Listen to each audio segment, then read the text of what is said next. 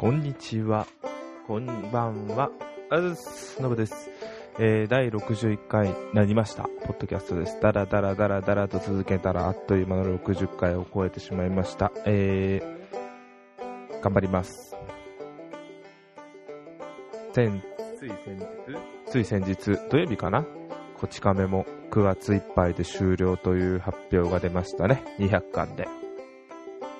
200巻きが、切りがいいってって思ったんですけど、あれ実際あのいくつか忘れちゃったんですけど、関数でずっと途中から分厚くなってんですね。あのさすがに1.5倍まではいかないんですけど、通常の冊、えっ、と、1冊のページ数よりも若干1.2倍ぐらいか。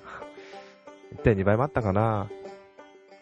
ちょっと分厚くなってて、まあ、ちょっと冷たい言い方ですけど、200巻をで終了させるように調整してたんですね。40周年と200巻で。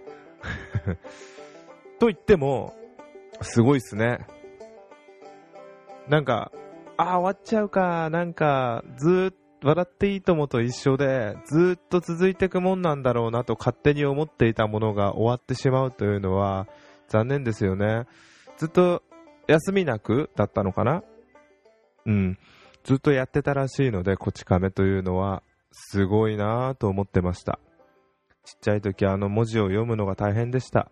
交番ってイメージがあったものを、こち亀で、派出所というのを覚えさせていただきました。今交番っていうのかな？派出所っていうのが言いにくいからというのも。で、車のスーパーカーもこち亀で教えていただきましたね。カウンタック、ポルシェ、フェラーリ。うん。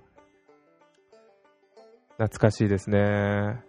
あの、ジャンプを買ってた時に、こち亀って分量が多いイメージがあったので、あれ、小学校、中学校ぐらいまで買ってたんですけど、まず全部読むんですよ。他の漫画、いつも読みたい、読んでる漫画を。で、それを読み終わったら、最後にこち亀を読むんですよね。そうしないと疲れちゃうんで それで読んでたりしましたね。うん。で、あのー二十歳過ぎぐらいになって、ちょっと働き出して財力が出てから、こち亀集めようと思って、あの、ブックオフとかになっちゃうんですけど、100円でもいいから集めようと思って集め始めて、見たんですけど、60、70冊ぐらいですかね、100冊いかない。その時はまだ10、あ、違う、150巻ぐらい出てたのかな。で、60冊ぐらいまで行って諦めました。ものすごい量がまだうちにある。それでも60冊というのは結構な量なんで、どうしようこれという状況でありますね。うん。今後どうなるのか。秋元さん、秋、秋山さん？秋元さん？あの方。まあ、もう60過ぎてるんで40超えるような、ま、40年超えるような漫画を作ることはないとは思うんですが。よかったです。ありがとうございました。まあ、終わってないですけど。なんか、最後にの、こち亀最終巻のジャンプは売れちゃいそうですよね。っていうのも自分なんか欲しいですもん。うん。前のこち亀ジャンプを買いそびれちゃったんで、今度はこれは買おうかなってちょっと思ってます。はい。そんなもんですね。その、と、それ言われないと多分買わないんだろうなっていうのが結局こんなミーハー的なもんなんですね。人っていうか自分って。いや、いいと思います。と自分に言い聞かせております。はい。ということで、早速今回ですが、えー、ちょっとブログでも書きながら、早く言おうと思ったら気づいた、気づいたら、えっと、1週間経ってないか、5日程度書きまし、経ってましたが、先週の、ね、9月1日、えっと、防災の日なんですね。防災の日に、あの、映画の日ということで、今だと、昔1000円だった気がしたのが、今1100円になってます、なってんですね、映画って。映画の日でも。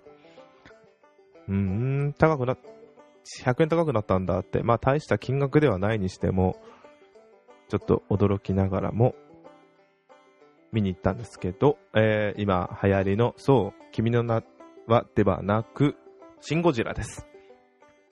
はい。ただ、君の名もすごかったです。同じ時間帯にちょうどやってたので、一瞬シン・ゴジラがすごいのかと思ったら、みんな君の名でした。あら、そりゃそっか、って。で、ゴジラ見ました。あのー、前評判はすごくて、あまり話を聞かないでおこうと思ってました。ただ、自分が住んでいる大田区で、それも蒲田、よく飲みに行く蒲田が撮影場所となったのというのを聞いていたので、それだけでも見に行きたいなと思っていたので、あの、どういうふうにと、あ、それだけとか、そういう例がどういうふうに撮られてるのかなというのを見たかったので、見に行ってみました。うーん、ちょっとネタバレも含まんで、ネタバレあんまり言いたくないですけど、ネタバレになってしまいます。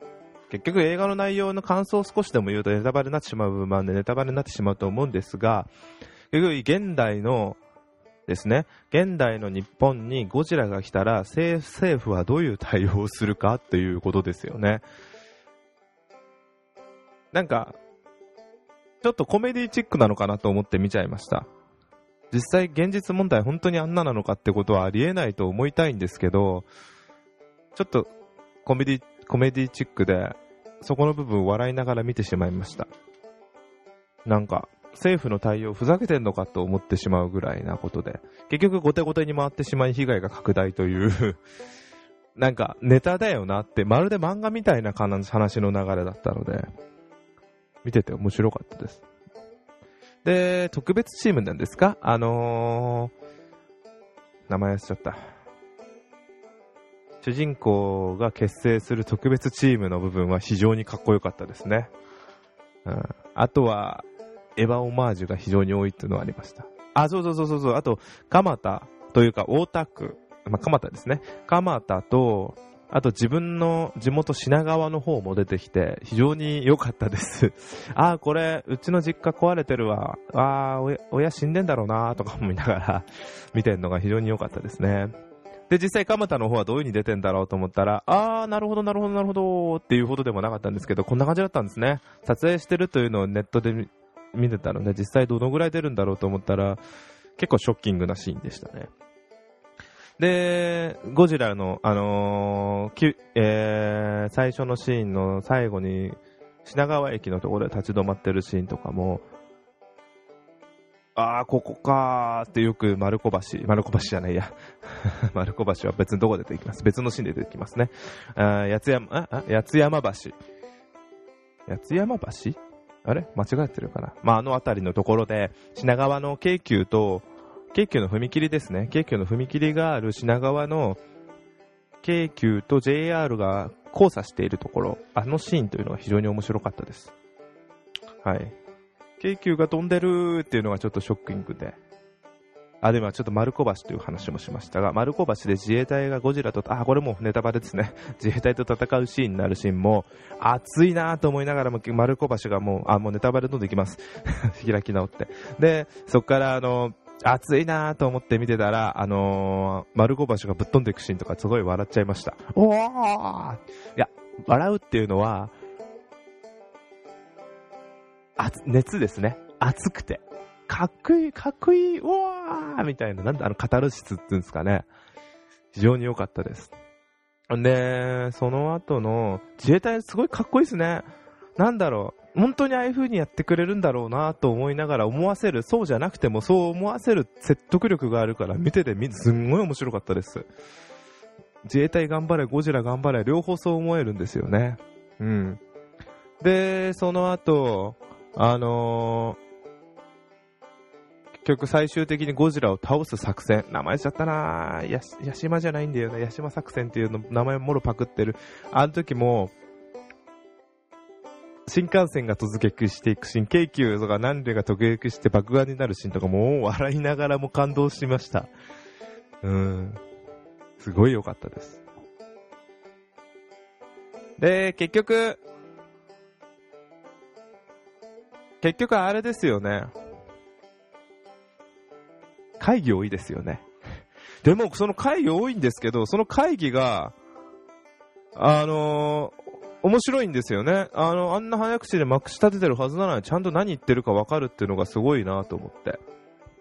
もろあの日本の文化が出てる映画なので海外で受けるかどうかでも海外受けを選ぶっていうのは映画としては正しくないと思うあれでいいと思うんですけどこれが日本ですっていうのをはっきり言ってるんで CG がうまくないうまうまいうまくないとかもあるかもしれませんがもっと頑張るとかあるかもしれませんがでも十分あれでもそれを CG うまくなくてもこんなにうまくで面白く映画でできるんだっていうのは思い出思いました。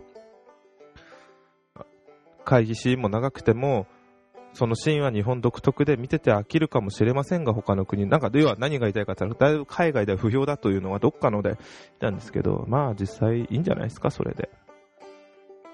ね。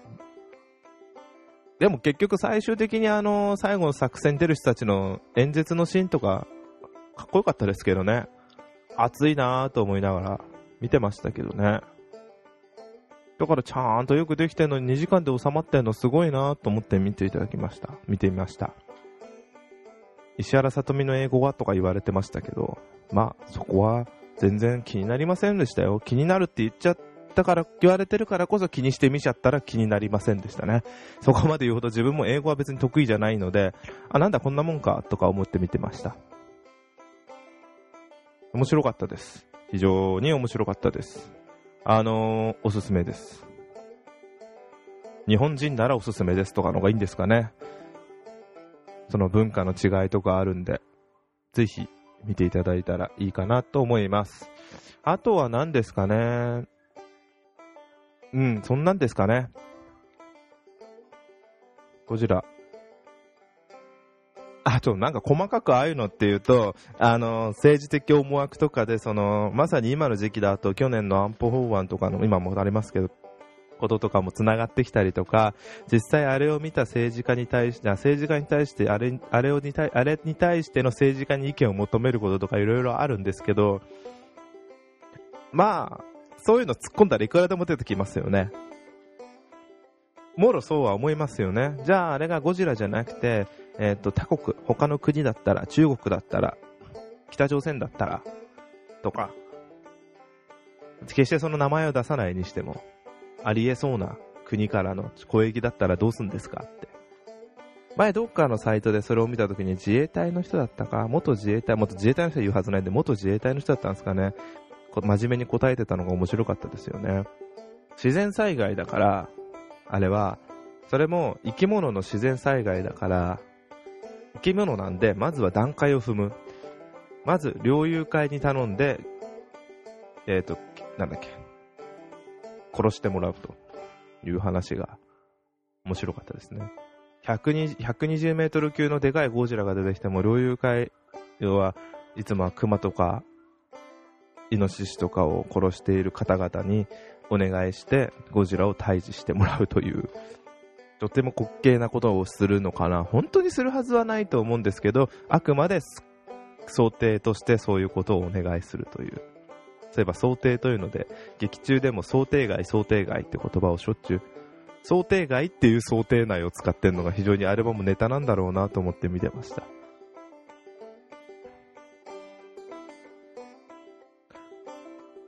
あれですよね。一般の人からの視点のゴジラを見てみたいなと思いますよね。まあ、今回は全部政府という政府から見たゴジラだけで終わってましたけど、ものすごい被害が被ってるはずなんですよね。まあ、あの涙、お涙的なものをあえてしなかったですし、恋愛的なものもしなかったですけど、どっちかというと暑さの方が強かったですね。熱気。男の熱さっていうものを強く前面に出したので非常に面白かったんですけど。これものすげえ死んでんじゃねえか、ゴジラのあのー、口から出したあれ何でしたっけ？あれで、って思いながら見てみました。見てました。ダン。でも面白かったです。はい。っていうことで えー、あとは、ゴジラ、あと、なんだろうなエヴァのオマージュ、でも、多分初代ゴジラのもいっぱいあるんですよね。そこまでちょっと調べてなかったんでわかんないんですけど、出演者、なんでちょろちょろそういえば、ちょろちょろっと出演者出てるんですかね、あれ。あれも面白かったです。あ、あ、あっていうのが一瞬チラッと出たりとか、その重要な役かもしれませんが、メインキャストではなく、それも顔なで、顔も全然出てこないところに、全然ではないですけど、なんか、不思議なところに主役級の人がいたりするのは面白いなと思いました。主役級っつったら大げさですけど、準主役ぐらいな感じですかね。まあそんなんです。ぜひ見に行っていってください。今週は、きっと絶対多分 iPhone、新型 iPhone の発表があると思うので楽しみです。えー、リアルタイムで見たいなと思うんですが、ちょっとはその辺が、えーと、日本時間だと8日の午前2時ですよね。木曜日。まあ、見れるかどうかわからないんですが、ちょっと頑張ってみたいなと思っている所存です。うん。まあ、予定では iPhone メイン。もしかしたら MacBook Pro、Apple、あ、Apple Watch が先かな。で、MacBook Pro みたいなこと言われてますね。多分 iPhone だけじゃないですか。あ、あと、I、あ、まあ OS の部分はもう発表されてることだからなんでもないですね。OS がそれで今週、今月末に配信みたいな感じの予定なのかもしれませんね。うん。まあ機種変します。っていう感じで。はい、以上です。終わります。ご清聴ありがとうございました。失礼させていただきます。どうもありがとうございます。